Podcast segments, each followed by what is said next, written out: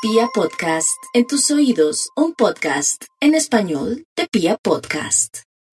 Los Leo en este año 2022 cuentan con la presencia de Júpiter en el eje de la conciencia. Eso abarca hasta el mes de mayo y durante noviembre y diciembre como un periodo en el que pueden acceder a otro tipo de lectura sobre la vida, donde se pueden dar cuenta que, que la vida y el sentido de ella es mucho más eh, elevado y trascendente de lo que suponían. Eh, a partir del mes de mayo y hasta octubre se abren las puertas de los grandes viajes y de las posibilidades de mirar hacia otros horizontes. Desde esa fecha, un ciclo muy amable para el amor, especialmente si se trata de lazos o de alianzas con personas provenientes de otras latitudes o de otras creencias. Un ciclo muy bonito para el amor se le llama cuando se filosofa sobre el amor y existe la posibilidad de fluir ante las intranquilidades que la vida esboza.